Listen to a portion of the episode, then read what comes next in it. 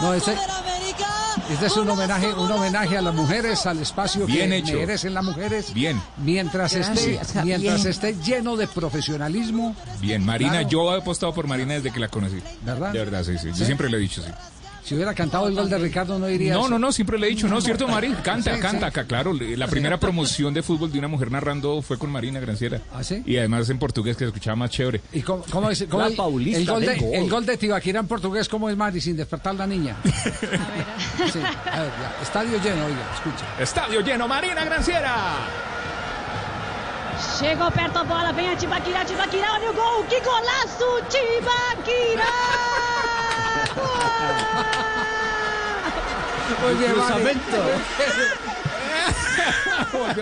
Eso, háganme hay tiempo de llorar. Yo, yo la, No pro- te está No hay dentro. tiempo de llorar. yo la aprobaría, don Javi. Tres, tres de la tarde, tres minutos, este es Blog Deportivo. Blog Deportivo